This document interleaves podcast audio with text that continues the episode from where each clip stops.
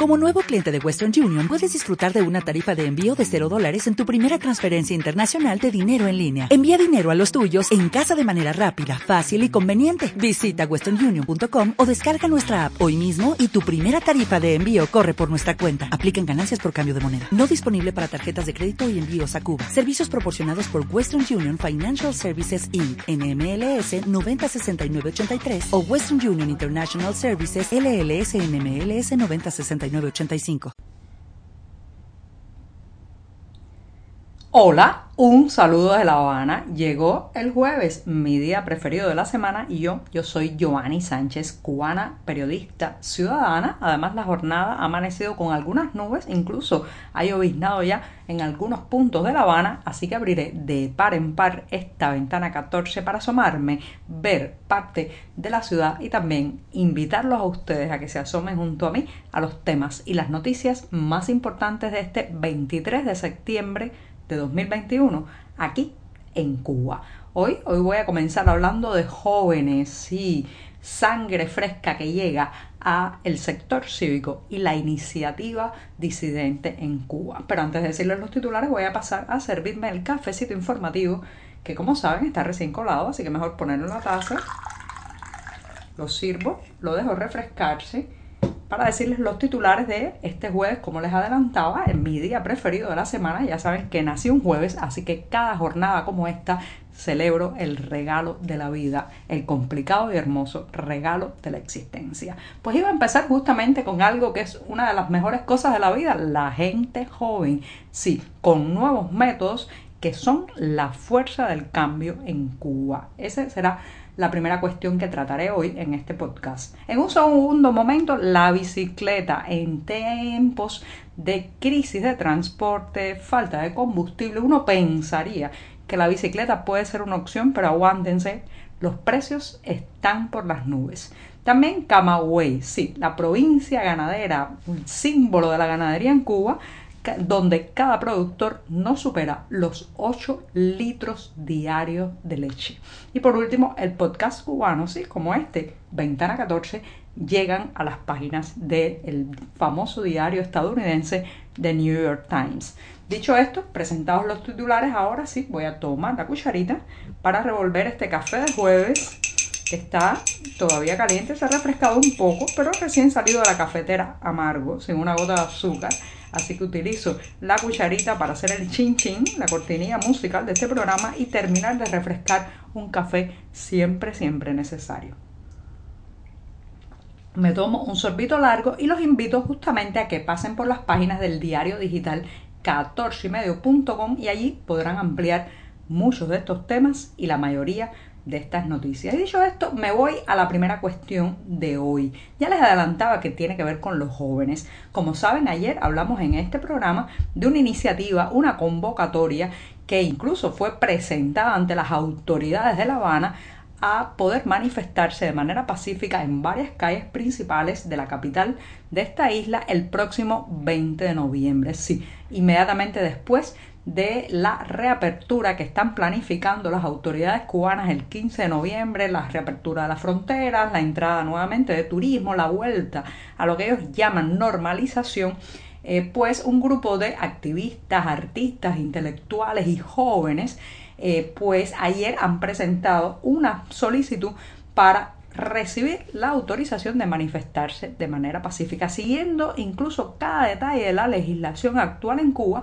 han llevado estas cartas al intendente, al gobernador de la ciudad de La Habana, etc. Bueno, pues la iniciativa, señoras y señores, también se ha extendido hasta la ciudad de Holguín, en el oriente cubano, y ayer mismo otro grupo de personas presentó unas cartas similares a las autoridades de ese territorio para también manifestarse el 20 de noviembre, que ya tiene incluso su propia etiqueta en las redes sociales, hashtag, o sea, el símbolo de número, 20 de noviembre, a través de eso pueden encontrar todo lo que se está diciendo alrededor de estas manifestaciones programadas, pensadas, convocadas hasta ahora, pero en espera de la respuesta oficial. Bueno, ¿qué tienen en común estas iniciativas?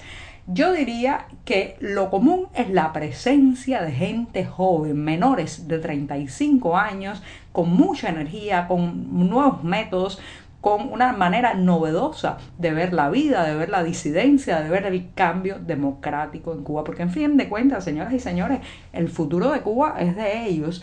Y por eso quiero reparar justamente en este tema de la juventud, porque vivimos bajo un régimen dictatorial tan vetusto, tan alérgico a los cambios, tan casposo, tan reaccionario y formado fundamentalmente el poder cubano por octogenarios o por personas que controlan eh, desde, desde la ancianidad los destinos nacionales que eh, han logrado eh, estas personas, la cúpula del poder en Cuba, han logrado transmitirle a la sociedad cierta suspicacia, cierto temor a la juventud y lo nuevo. Para nada. Hay que confiar y hay que dejarse llevar también por estos ímpetus, por estos ímpetus de la gente que habitará el futuro cubano. Y eso es lo que estamos viendo en estas convocatorias que están lideradas fundamentalmente por gente muy joven que da sus primeros pasos también en la disidencia y en la oposición y como decía, lamentablemente este régimen ha logrado transmitirnos muchas veces la suspicacia hacia el recién llegado y hacia la persona más joven. Entonces vemos a veces actitudes de rechazo, eh, de exigirle un pedigrí de lucha a una persona que apenas rebasa los 25 años para poderla aceptar en el seno de la disidencia. Y bueno, pues esos son rezagos, señoras y señores, de alguna manera transmitidos, reitero, por este régimen envejecido, temeroso del cambio y absolutamente temeroso de la juventud. Sí, le temen mucho a los jóvenes porque ellos saben que los jóvenes cambiarán en este país, que tienen una mentalidad mucho más abierta,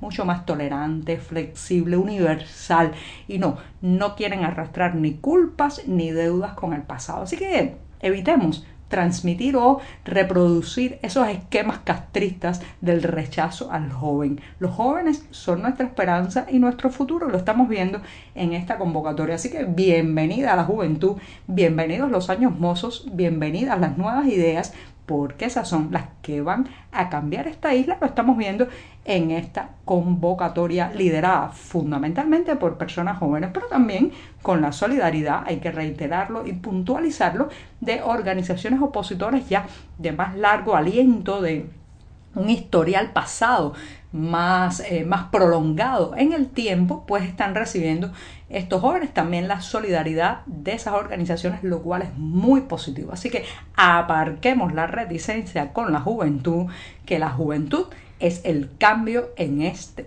país, no a lo vetusto, no a lo añejo, no al pasado, no a lo anquilosado que nos quieren imponer desde arriba. Abramos, abramos las puertas, las ventanas, como esta ventana 14, justamente a esa gente joven que viene con ideas nuevas. Bueno, me extendí un poco en el primer tema, así que me voy a dar el segundo sorbito del día rápidamente porque esta cuestión que voy a tratar va cuesta arriba, sí, sí, cuesta arriba y en bicicleta. La bicicleta, como saben, pues es un vehículo que ahora está siendo retomado en la isla eh, porque la crisis del transporte público, la falta de combustible y una serie de problemas eh, eh, económicos que tiene el país, pues obliga cada vez más a los cubanos a optar por este medio eh, de eh, transportación donde ustedes saben que el combustible principal que se usa es el combustible humano.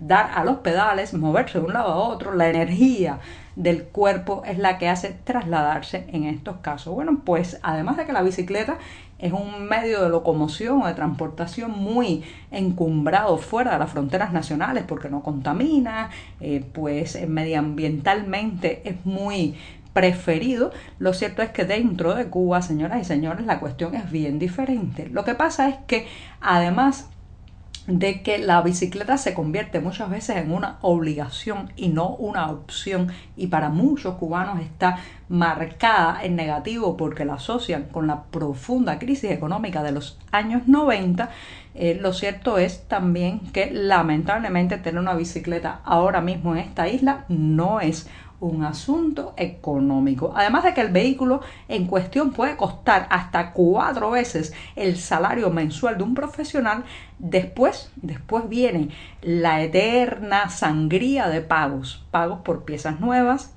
la mayoría de las veces hay que sumergirse en el mercado negro o mercado informal para comprar cualquier cosa, gomas, cámaras, una nueva biela, una, una catalina, en fin, un timón, un nuevo asiento. Por otro lado, también, señoras y señores, el grave problema de los parqueos, donde dejar la bicicleta cuando uno se traslada de un lugar a otro, porque al menos en La Habana, y sé que es un problema extendido en el resto del país, la cantidad de lugares para aparcar, guardar la bicicleta de manera segura se han reducido mucho en los últimos años. Ni hablar, ni hablar de los, las ciclovías marcadas en las grandes avenidas de la ciudad que desaparecieron prácticamente en las últimas dos décadas. Y también, bueno, pues hay que añadir a eso los pesados y molestos ponches cuando se rompe la cámara de la bicicleta, ahí así prepare el bolsillo que va a tener que pagar muchísimo y caminar bastante para encontrar a alguien que se lo repare. Así que bicicleta sí, pero resulta ser que es un camino cuesta arriba, sobre todo ahora mismo para el bolsillo de los cubanos. Y me voy, me voy al tercer tema rápidamente, que tiene que ver con la leche, la leche, el ansiado líquido con el que sueñan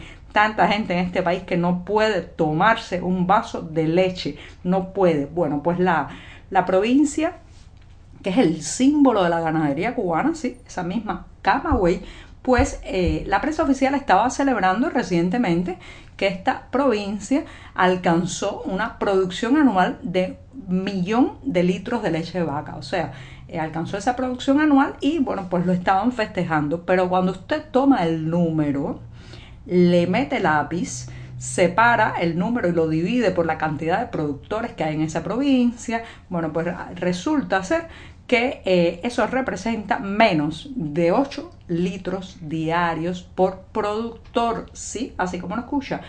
Ese número rimbombante que la prensa oficial mostraba como un gran logro de la ganadería cubana, lo cierto es que es menos de 8 litros diarios por cada productor ganadero en la provincia de Camagüey, que se supone que es donde más se produce en toda la isla. ¿Qué es lo que pasa con estos números? Ahí hay mucho, mucho. Primero, falta el pienso y los alimentos animales para mantener el ganado, pero también, como ustedes saben, buena parte de la leche termina en el mercado negro o mercado ilegal, sí, en las redes clandestinas donde se venden también productos lácteos como yogur, queso derivados justamente del robo el desvío de esa leche que debe entregarse al Estado que nunca se declara. Pero hay mucho más, hay muchos rejuegos en esto, pero lo cierto es que la ganadería cubana y la producción de lácteos deja muchísimo que desear, sobre todo en una isla, reitero, donde muchos sueñan con levantarse un día y poder tomarse un vaso de leche. Y me voy, me voy ya despidiendo, eh, recomendándoles un reportaje que ha salido nada más y nada menos, señoras y señores, que en el diario estadounidense The New York Times. Sí, un, un reportaje sobre el podcast cubano, así mismo como este Ventana 14,